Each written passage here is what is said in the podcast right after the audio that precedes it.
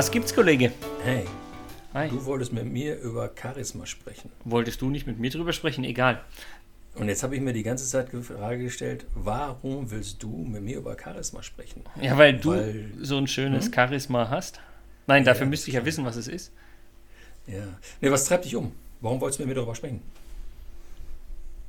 Ja, weil, weil wir so ein bisschen gesagt haben, naja, äh, das, das hängt ja irgendwie bei, bei vielen Terminen, bei Kommunikation und so weiter und so fort, ähm, geht es ja ganz, ganz häufig einfach auch um das, das persönliche Miteinander, wie gut komme ich mit den Personen aus. Das ist ja irgendwie so eine, ja, fast schon Grundvoraussetzung. Und, und ich glaube, dass da in irgendeiner Form Charisma, ohne dass ich es jetzt so gut greifen kann, ähm, halt eine wichtige Rolle spielt. Also man sagt ja auch immer so schön, ist derjenige mir charismatisch? Also kann ich gut mit dem vielleicht oder so?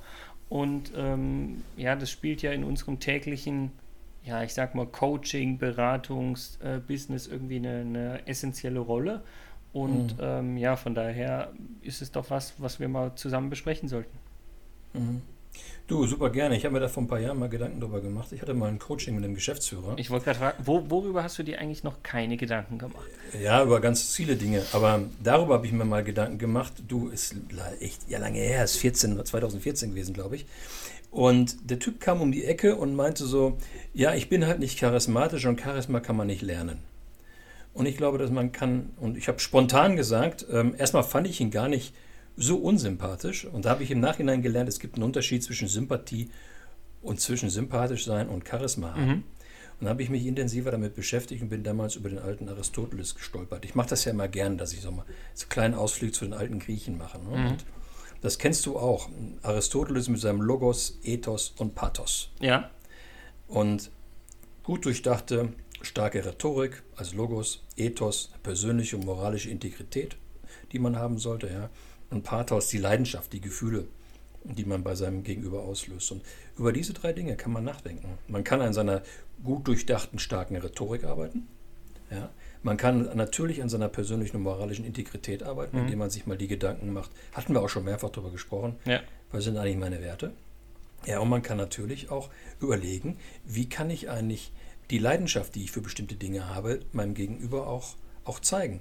Und wenn ich an diesen drei Baustellen arbeite, dann kann ich an meinem Charisma arbeiten. Und das geht sogar ziemlich gut.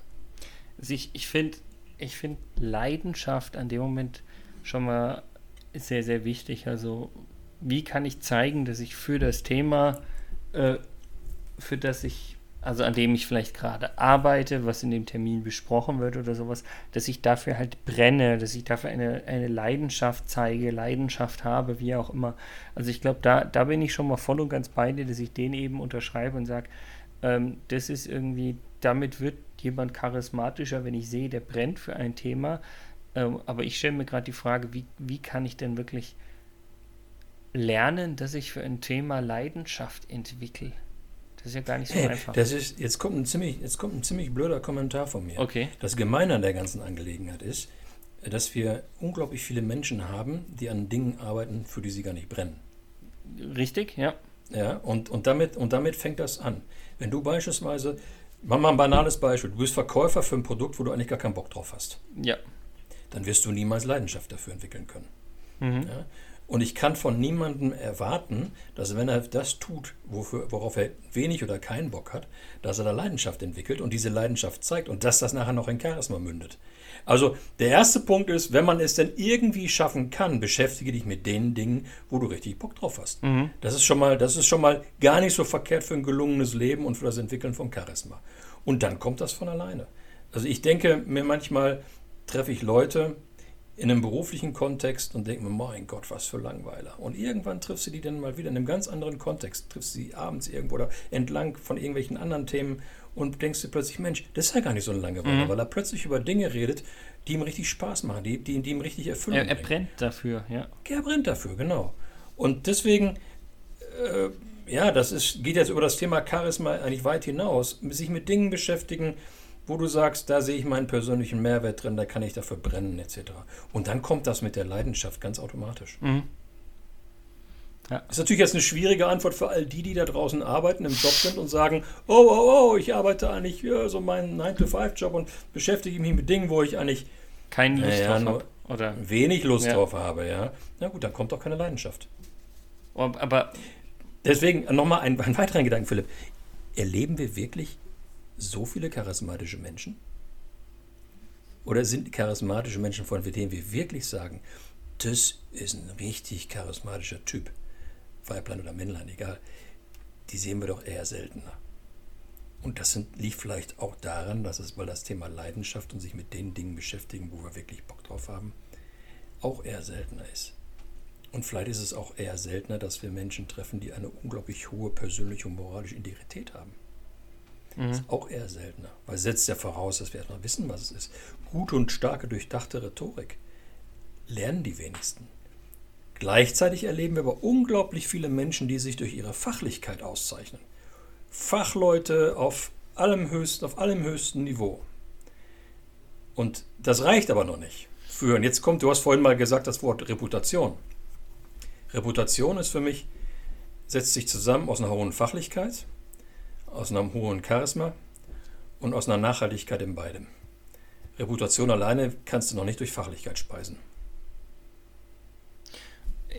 Ja, wobei ich sagen würde, ich finde, die Fachlichkeit äh, spielt in dem Fall sogar eine Tick größere Rolle wie das Charisma bei der Reputation, ist mein Gefühl. Nicht, dass es alleine reicht, da, das unterschreibe ich voll und ganz, aber wenn, wenn du mich fragst, welches von beidem ist sozusagen wichtiger für die Reputation, ist mein Gefühl, aber wir, wir diskutieren ja immer wieder darüber, dass wir sagen, da ist ein gewisser Altersunterschied dazwischen und eine gewisse Lebenserfahrung auch dazwischen.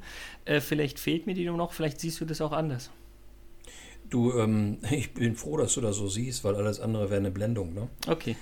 Ähm, nein, wenn wir über Reputation sprechen und die drei wichtigen Themen, ne? Fachlichkeit, äh, Charisma und Nachhaltigkeit, mhm. dann ist natürlich, wenn ich von beiden abwäge, Fachlichkeit und Charisma, dann müssen wir das, die Fachlichkeit hochsetzen, ist doch klar. Mhm, gut.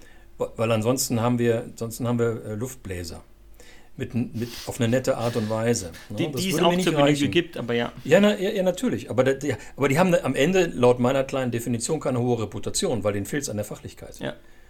Ja, aber was spricht denn dagegen? Nein, es spricht gar nichts dagegen, zu sagen, ich habe ein, hab eine super Fachlichkeit und ich bringe die mit Charisma rüber. Kein, und, das auch noch, nichts. und das auch noch dauerhaft. Und dann rede ich mal über so Typen wie, weiß ich, wie Elon Musk, wie Steve Jobs. So, ich dachte oder, dich und mich, egal. Naja, also ja, aber man muss sich auch auf die Schippe nehmen können, oder?